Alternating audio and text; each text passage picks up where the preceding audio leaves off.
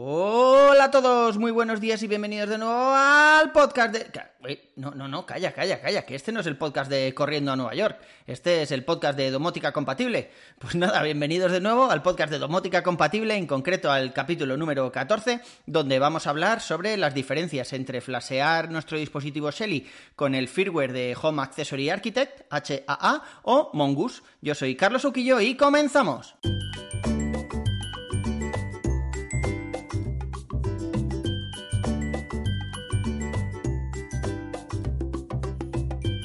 Hace unas semanas publiqué un episodio donde hablábamos sobre cómo flashear un dispositivo Shelly.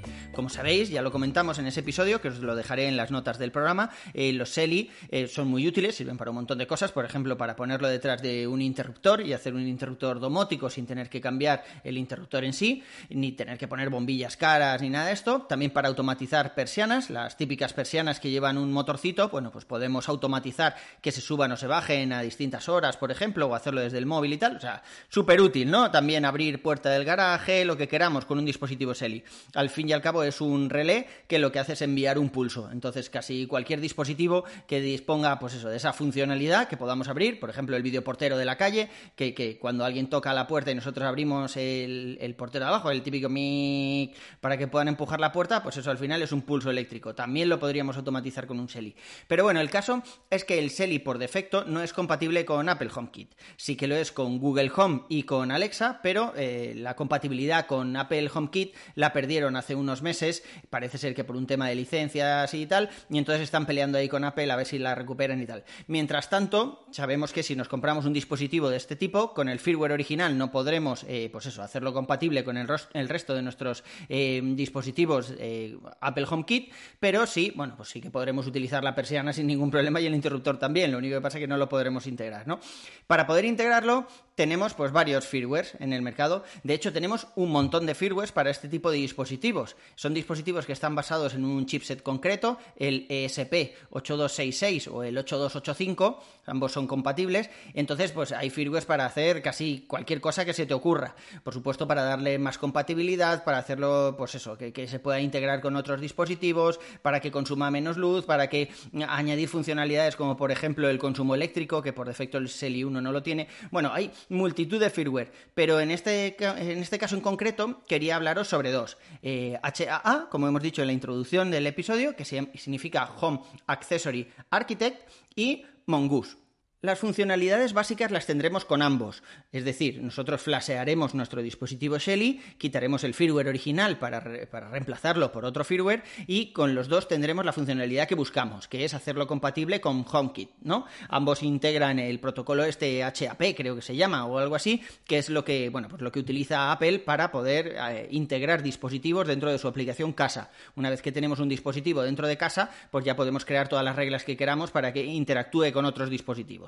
La diferencia básica entre los dos es que, bueno, Mongoose es mucho más sencillo para el usuario, ¿no? Eh, HAA, eh, o sea, Home Accessory Architect, vamos a llamar HAA todo el rato, eh, es muy potente, da muchas más funcionalidades que Mongoose, pero eh, por el contrario necesita saber algo de programación. El archivo de configuración es un JSON de estos infernales, no sé si habéis visto alguna vez un JSON, pero está lleno de paréntesis, numeritos, comas, otro numerito, otro paréntesis. Madre mía, es un cacao, o sea, es como, como para mí como ver hebreo, o sea, no tengo ni idea. Sí que es verdad que la wiki de este firmware, bueno, pues está llena de contribuciones, de gente que le pides algo y no, es que quiero que poder automatizar las luces para que se apaguen a cierta hora tal bueno, pues te pasa el archivo de configuración adecuado y, bueno, y es una comunidad muy activa y que ayuda mucho, ¿no? Entonces no habría ningún problema en conseguir el JSON que necesitamos o aprender un poquito para poder crearnos nosotros el, nuestro.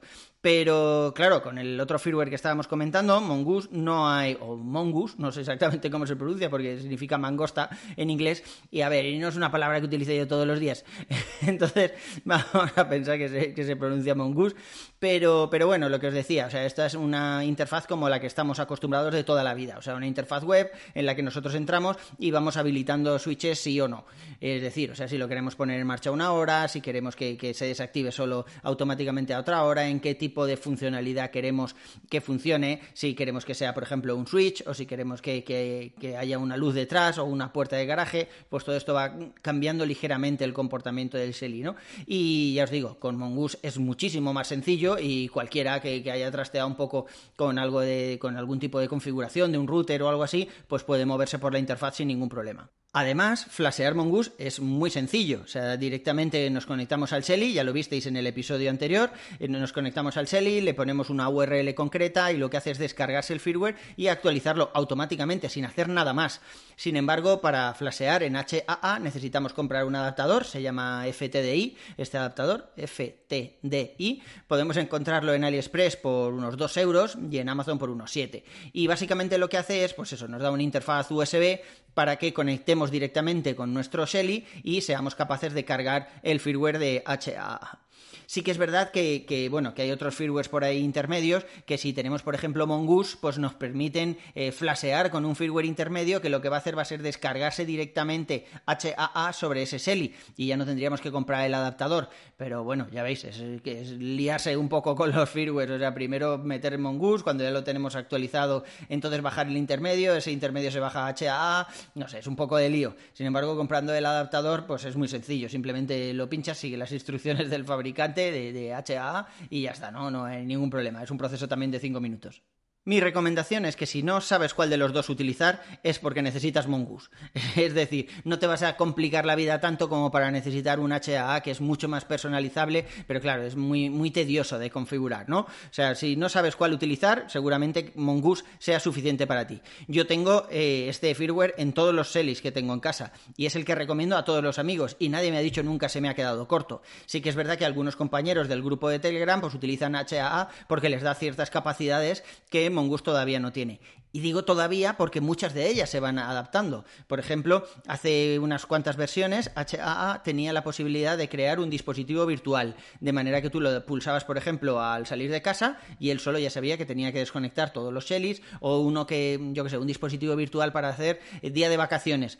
Entonces tú lo tienes pulsado cuando es un día de vacaciones y aunque sea un miércoles y todos los miércoles tus bombillas se enciendan a las 7 y cuarto de la mañana, pues ese dispositivo eh, lo que va a comprobar, o sea, las bombillas lo que van a comprobar es que ese virtual no esté marcado. Si no está marcado, se encienden un día normal. Si está marcado, significa que está en vacaciones y aunque sean las 7 y cuarto, no se enciende, ¿no? O sea, este botón virtual antes no se podía hacer desde Mongoose, ahora sí. Ahora ya tienen esa capacidad y podemos hacer eh, más o menos las mismas cosas que con HAA. También es verdad que hay algunos que dicen que el overclock que hace Mongoose sobre el dispositivo Shelly hace que se caliente más. Bueno, sí, puede ser. O sea, yo no, tengo ningún termómetro tan preciso como para saber si se calienta mucho más, ¿no? Si lo tocas a la mano, pues sí, lo ves un poco caliente, pero no tanto como para derretir un cable. O sea, no, a mí no me preocupa para nada todos los Elis que tengo repartidos por la casa detrás de interruptores y en las cajas de registro, porque no se calienta lo suficiente, pues eso, como para derretir un cable o dar algún tipo de problema. Yo estoy seguro que muchos de los cableados que tengo en, esta casa, que, es de los 80, se calientan mucho más que el Cell en sí.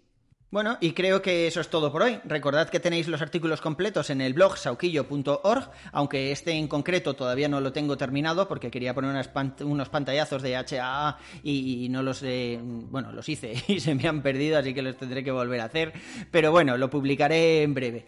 Pues eso, el blog sauquillo.org, con H intercalada entre la A y la U. Invitaros al grupo de Telegram, donde veremos cómo cubrir alguna necesidad que en realidad no tenéis, ya sabéis. A mí me podéis seguir en Twitter como Cesauki o poneros en contacto a través del blog. Un abrazo y hasta el siguiente capítulo.